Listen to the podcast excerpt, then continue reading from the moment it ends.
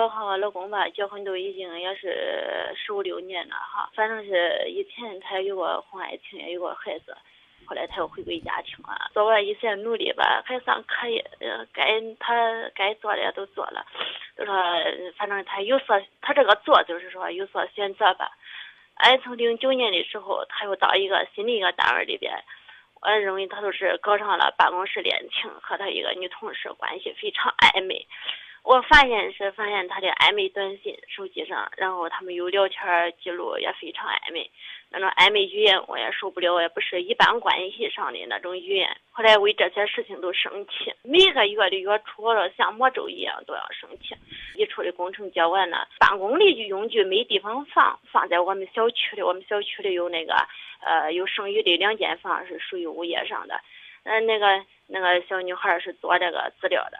做资料原先我认为他他也没跟我说是具体是怎么一回事，我认为这东西没地方放，公司没有好为公司考虑，先放着也可以可以。哎，谁知道是资料，人家那小女孩都是往调往别处工地了，不属于他这个项目，他又给人家要回来，说这个资料没有做完，也到俺这小区这个院里边来这个做资料，我都是。心理上受不了，知道吧？就是我都觉得自己可没面子，因为他跟这院里边的这些人，他男人之间也许是吹牛啊，或者是说什么红话，他跟人家提过这个关系，出来进去我都觉得自己压力可大。我没我没有听懂啥意思，谁谁来你们小区？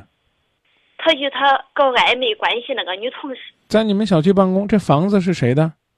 房子是俺那小区物业上的，他把他们那个工地上的那办公用品呢，这是在那儿租的呢，还是无偿使用呢？嗯，应当是无偿使用吧。凭什么无偿呢？他跟物业上的人关系比较好。谁跟物业关系人比较好？嗯，小孩他爸。小孩他爸跟物业关系再好，也不可能无偿使用。物业的相关的用房是有着明确的规定的。然后呢，人家来这儿不来这儿呢，跟你有没有面子没有什么关系。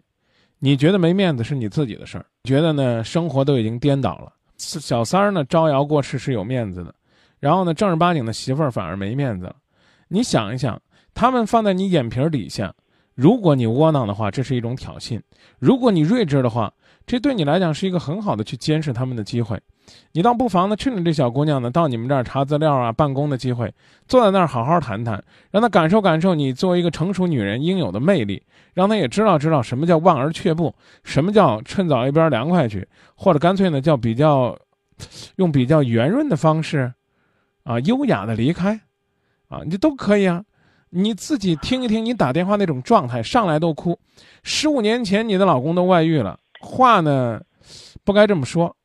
啊，到现在为止呢，你还没有找到怎么解决问题的办法，没有办法可以一脚把他给踢出去。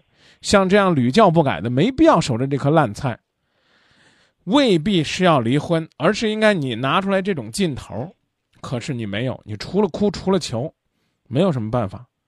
到小区就到小区呗，对不对？当初把这些东西放在这儿的时候，你就应该琢磨琢磨，那是要做什么。你直接说问题，我个人认为。前面扯的这些闲篇太多了，都是叽里拐弯的，跟我们的主题，也许，也也许还有一定的距离。你就直接说您今天打电话干啥就行了。嗯，打电话就是说，我觉得你都是想知道你对这个事情的一个态度，你觉得他这样做对不对？我的看法就是你太窝囊了，太逆来顺受了，都把这个女孩子放到你眼皮了，你多好的机会啊！你去教育教育她呗，对不对？又没让你揍她，又没让你打她，又没让你骂她，失身份的事咱不干。咱去看看，琢磨琢磨，那女孩子到底哪儿迷人？她已经都和你老公都快不一个单位了，旁敲侧击的让她离你老公远点儿，这事儿你不会干吗？哎呀，我老公他脾气特别暴躁，后来那你那你就别你你你就别给我别给我打电话了啊！你要怕你老公，我也怕。你别给我打完电话，他来到我们这儿闹，我超级害怕，知道吧？你赶紧放电话。这个世界不要正义，不要公理，不要尊严，不要尊重，就让这种人。去继续他们的卑鄙和丑陋，我们就做这个忍气吞声的看客，好不好？你别给我打电话，千万别告诉你老公，你给今夜不寂寞打过电话。张明给你出过主意，你千万别跟他说，我很胆小，我很怕事儿的。我真的很害怕，你老公那么厉害，是不是？行不行？